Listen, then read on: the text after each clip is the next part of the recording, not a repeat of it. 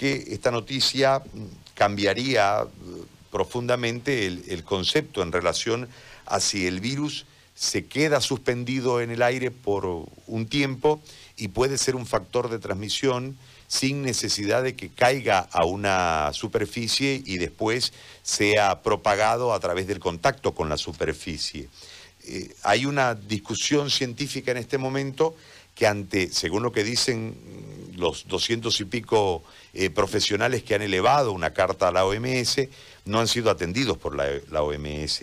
Desde su experiencia, doctor, con tantos casos tratados, ¿cuál es el factor de contagio y si es factible eh, una posibilidad de que el virus se mantenga suspendido en el aire por mayor tiempo? Si es tan amable, por favor, desde su experiencia, de argumentarnos si es posible esta situación que, insisto, agravaría más el factor de contagio. Lo escucho, doctor, muy buen día. Muy buenos días, José Gary. Como siempre, un gusto poder estar con, tu programa, con todo tu equipo de trabajo y con toda la gente que nos escucha por los diferentes medios.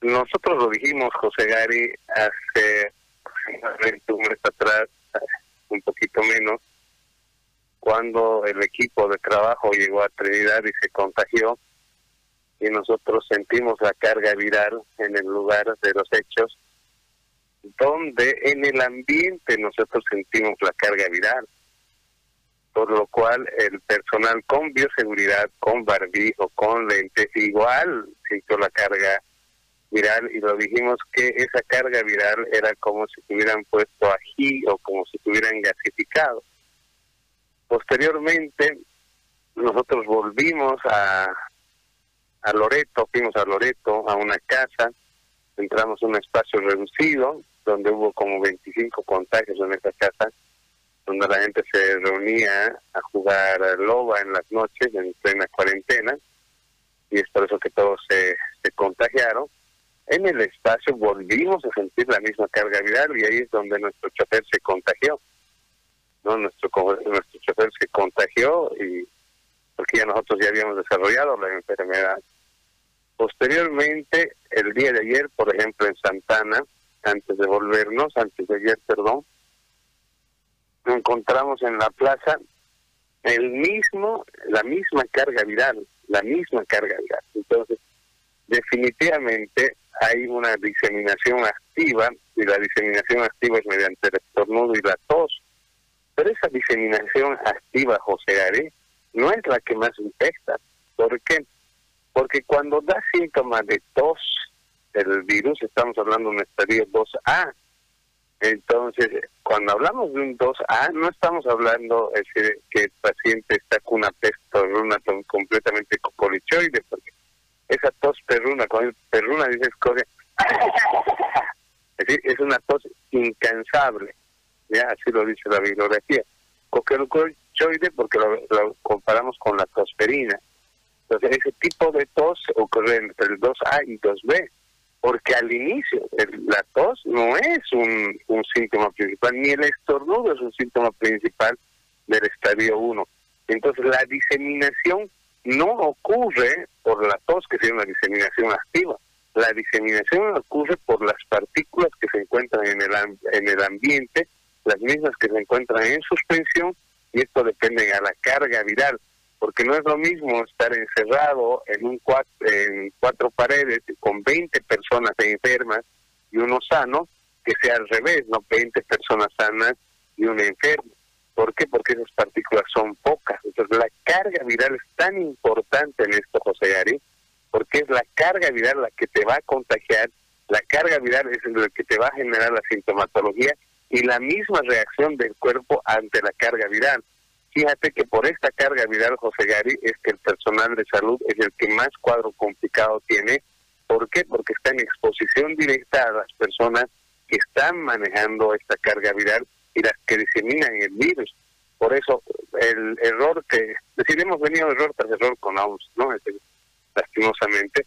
Y uno de los errores es pensar que la transmisión se da por tos o por estornudo, ¿no? La transmisión se da por las partículas en suspensión que quedan en el ambiente y a mayor partículas, mayor carga viral y mayor posibilidad de contagios.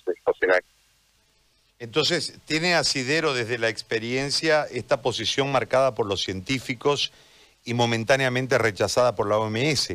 En, ese marco, ¿cuáles son las recomendaciones, doctor? Porque en el caso cruceño y en gran parte del país se, ha recuperado una normalidad distinta, pero hay mucha gente en este momento circulando, ganándose la vida, eh, trabajando. Tenemos el servicio eh, público de transporte ya activado, el día eh, lunes será mayor, etcétera, etcétera. Entonces, eh, ¿cuáles son las recomendaciones en este momento, habida cuenta de que desde la evidencia, le hago una consulta que se me estaba escapando, ¿cómo, se ¿cómo reconoció usted la carga viral en el ambiente cuando llega a, Loreto?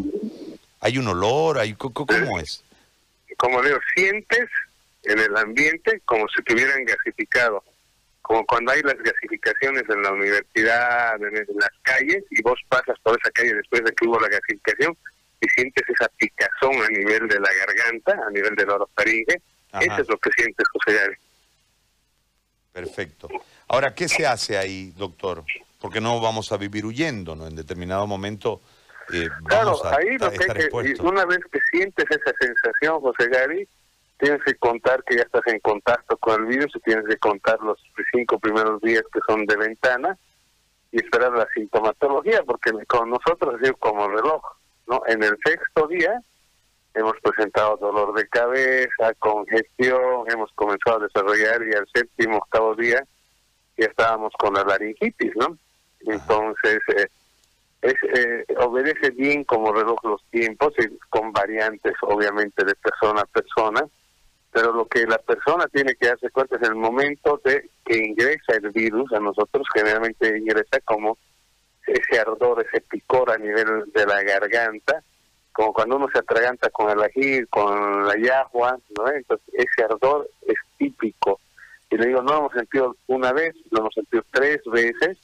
En la primera nos contagiamos nosotros, en la segunda vez que sentimos estábamos con un nuevo chofer del equipo, y el chofer se contagió estando con metodología de bioseguridad. Pues, no, entonces llama mucho la atención eso porque en ambos casos el contagio ha sido estando con la bioseguridad correspondiente y la tercera ha sido ah, el día que estaba en Santana en la plaza he sentido esa carga viral.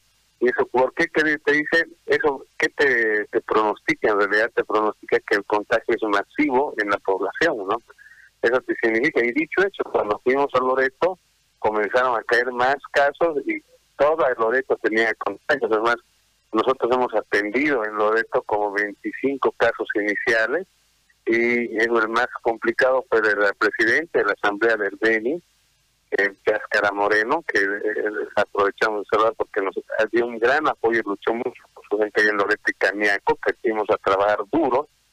Y ella, por ejemplo, tenía una traqueitis y ella estaba en la casa justamente donde hubo la mayor diseminación del virus. O sea, entonces, definitivamente este virus va a seguir dando noticias porque es un virus nuevo para nosotros y de comportamiento incierto en la diseminación. Por eso nosotros, ¿qué tenemos que hacer? Lo que tú me decías y como hemos hablado desde el inicio del programa, hay que proteger ojos, nariz y boca no solo pensar, porque la gente piensa que al estar a un metro y medio no le van a poder estornudar, no le van a poder toser. Pero si esa persona entra a un lugar cerrado, a un lugar, a un ambiente cerrado, donde hay mucha carga viral, esa persona se va a contagiar si no ha tomado las medidas preventivas necesarias para este caso. Nosotros tomando las medidas preventivas nos hemos contagiado.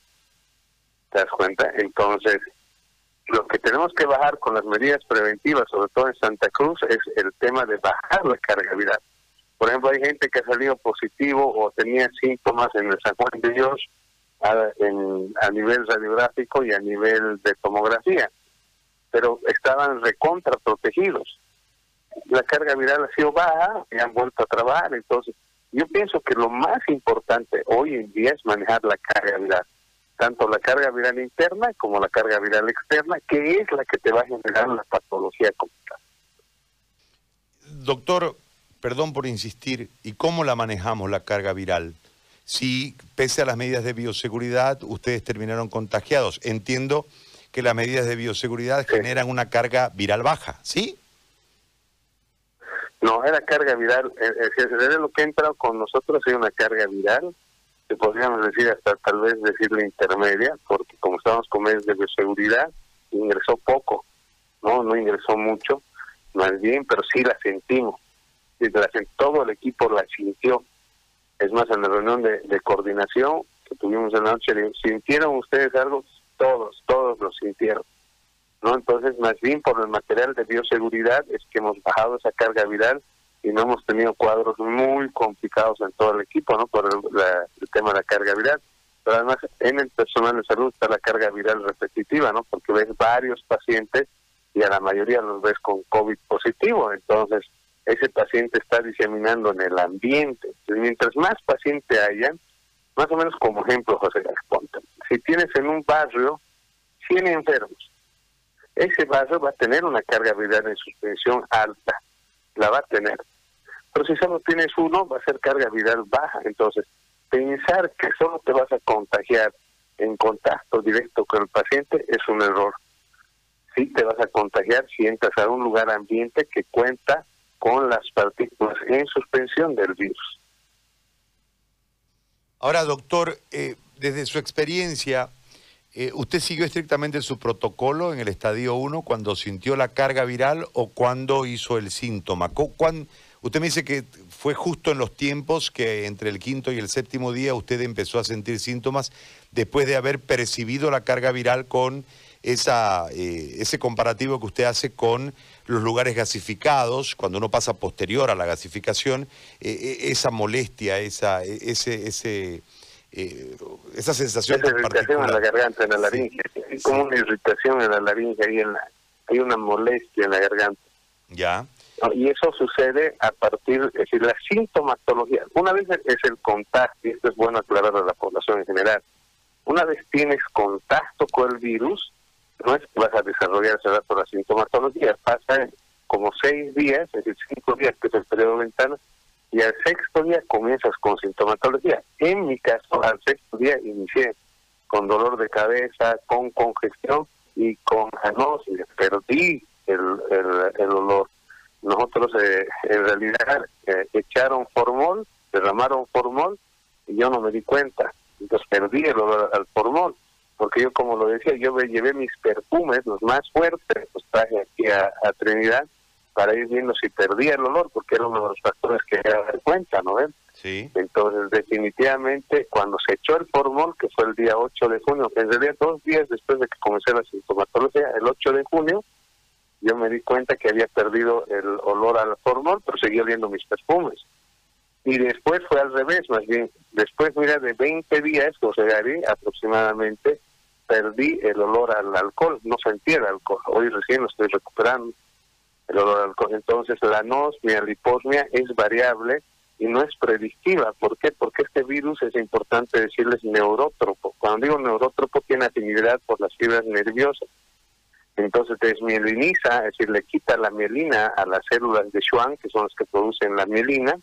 Entonces al desmielinizar el nervio, afecta justamente al nervio olfatorio y al hipogloso. Por eso es que tenemos ageusia y por eso tenemos hipogeusia, que es el cambio de sabor, el cambio de olor, y eso hasta recuperar es cuando nos eh, tenemos tranquilidad. Fíjate que la mayoría de los pacientes que están en convalecencia, que están en rehabilitación, se quejan por el tema de dolor ciático, si tienen alguna lesión, alguna antecedente fractura, se quejan de dolor tipo neuropático.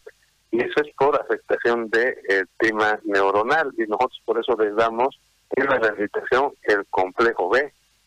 ¿no? Entonces, definitivamente es un virus que afecta tejido neuronal y que genera un tipo de alteraciones en este sentido. Por eso nosotros hemos cumplido, como tú me decías, el sexto día, como sé con síntomas, iniciamos antigripal ibuprofeno.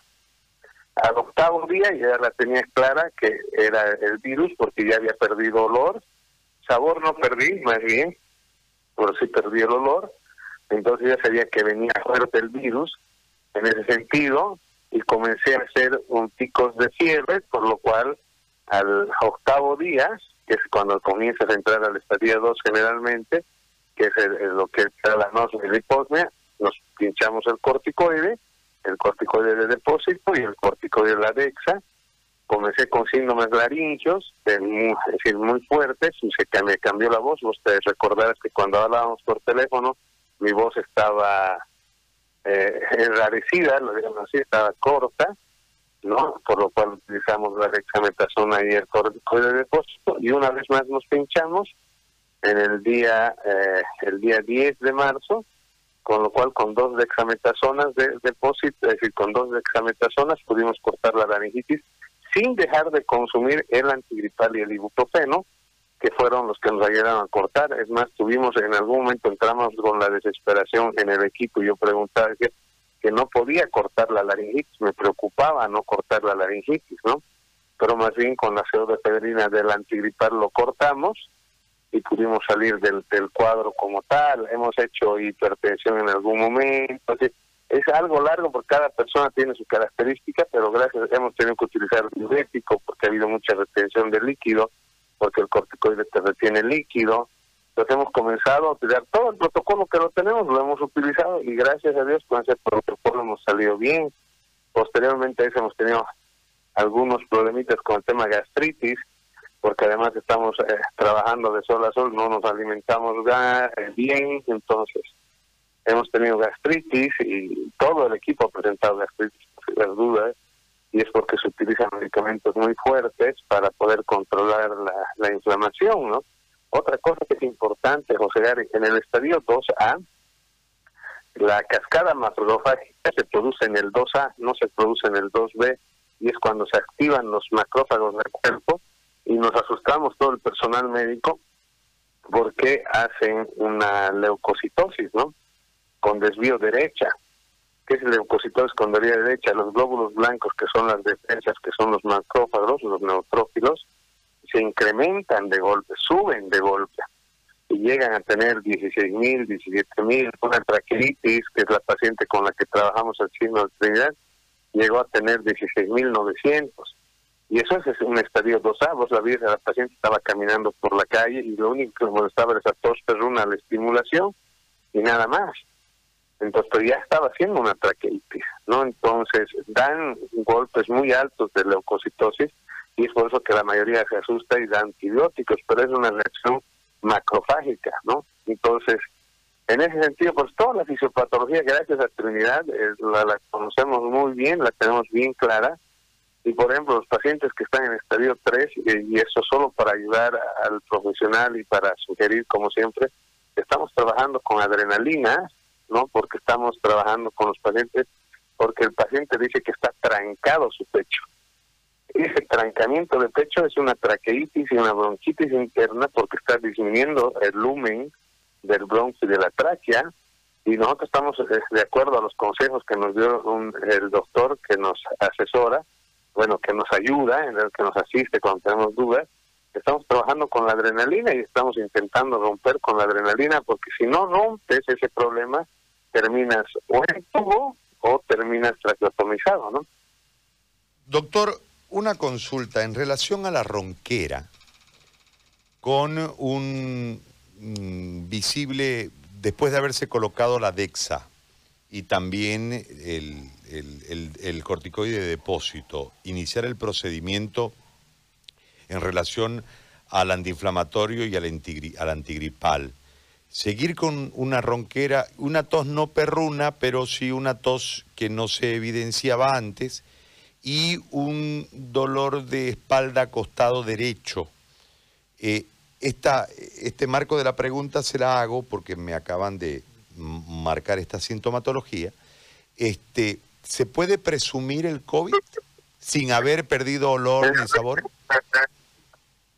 En realidad no se puede presumir solo con eso, pero eh, ¿qué es lo que sucede? Yo al momento de ponerme el corticoide de depósito y la dexametasona, he hecho un pulso alto de, de antiprostaglandina, y la prostaglandina es lo que recubre el estómago. Al recubrir el estómago, la prostaglandina protege al estómago. Entonces, si yo hago un pulso de dexametasona, voy a quitar esa prostaglandina, por lo cual el estómago queda descubierto, el estómago no queda eh, con su defensa para que el ácido clorhídrico no lo destruya la mucosa. Por lo cual ahí es donde tenemos que tener mucho cuidado en el sentido de darles protectores gástricos para que no irrite el estómago, porque ese dolor que tú me haces referencia con dolor hacia la espalda es más un dolor tipo gástrico que más un dolor de la laringe. Además, cuando comenzamos en 48 a 72 horas de tratamiento con descongestionante, además antiinflamatorio, todo lo que estaba acumulado en los senos paranasales va a caer hacia orofaringe y rinofaringe ¿no? y nasofaringe, es decir, va a caer a la faringe y eso va a generar un poquito más de irritación, por lo cual la ronquera inicialmente se puede incrementar. ¿Por qué? Porque ha acumulado más fluidos a nivel de la laringe, a nivel de las cuerdas vocales, pero eso va a ir pasando paulatinamente. Lo importante es que en esa laringe, esa laringe no se dematice, porque el tejido circundante a la laringe es un eh, tejido conectivo laxo, por lo cual cuando se dematiza es difícil volver a revertir y es ahí donde comienza la primera sintomatología y, y es donde comienza el tema de la hipoxia. ¿Por qué? Porque comienza a cerrarse la laringe, comienza a cerrarse tráquea y el síntoma que nos da es la hipoxia o sea, muy bien. Doctor, lo dejo trabajar, le agradezco mucho. ¿Dónde está ahora? Estamos, hemos vuelto a Trinidad y estamos esperando datos de tiempo para volver a entrar a Riberalta porque Riberalta está con un pico muy alto, nos han solicitado que volvamos a Riberalta, está, hay mucha gente enferma, hay mucha gente que está complicando, entonces vamos a volver a subir, estamos el próximo fin de semana en Rurre, el lunes nos volvemos ya a La Paz. Volvemos a casa porque tenemos que ayudar también allá. Y bueno, estamos tratando de cubrir todo lo que se puede hacer a nivel operativo porque vamos a seguir teniendo gente que se esté enfermando y lo que queremos es que esa gente no se complique y es importante convocar a todo el personal médico que no esté trabajando, que no tenga... Yo creo que el gobierno debería tener un incentivo en este momento a todos los médicos generales para que los médicos generales que estén sin trabajo vayan, traten pacientes y generen datos y en esos datos y tratamientos se le pague por paciente atendido, ¿no? Porque ahorita lo que se tiene que hacer es el personal de salud, la gente, los médicos que no tienen trabajo, los médicos jóvenes, tienen que comenzar a llegar a, esas personas, tienen que comenzar a tratar. Doctor, le hago una consulta antes de despedirlo. Eh, usted con el, con el proceso iniciado, con las fechas que nos ha marcado en relación a su sintomatología, desde que usted eh, entró en contacto con el virus, eh, desarrolló la, eh, la enfermedad. en este momento, ¿usted es, es, inmune? ¿Usted tiene IgG? Todavía no hemos hecho la prueba serológica porque hemos hecho los test rápidos. En los test rápidos no hemos salido con inmunidad, es decir, porque son test rápidos con un margen de error muy grande Vamos a someternos el día de hoy a la prueba serológica, que es importante. Nos hemos sometido también al PCR de tiempo real para volver con un PCR en tiempo real negativo a La Paz. ¿no? Entonces, bien tenga los resultados, te los voy a comunicar. Pero lo más importante es que se haga la ELISA serológica, porque los test rápidos tienen mucho margen de negatividad, ¿no? Entonces no es una confianza directa, solo es confianza directa cuando te da la IgG positiva porque ahí sí te está dando un caso positivo, pero después es muy variable, muy variable ese sentido. José Gárez, yo te agradezco más bien por todo y conmigo lo importante es comenzar a trabajar fisiopatológicamente y le, digo a todos los colegas, los que están sin trabajo, asistan a sus vecinos, asistan, vean protocolos, cumplan protocolos, porque se puede salvar, se puede rescatar gente y nuestra lucha ahí sobre todo es evitar que hagan procesos muy complicados como ser la laringitis, la traquitis y al final la laringotraqueobronquitis, José Gare. Doctor, lo dejo en libertad. Le agradezco muchísimo, como siempre, el prestarnos su conocimiento para bien de la población. Muy amable, muchas gracias. Gracias.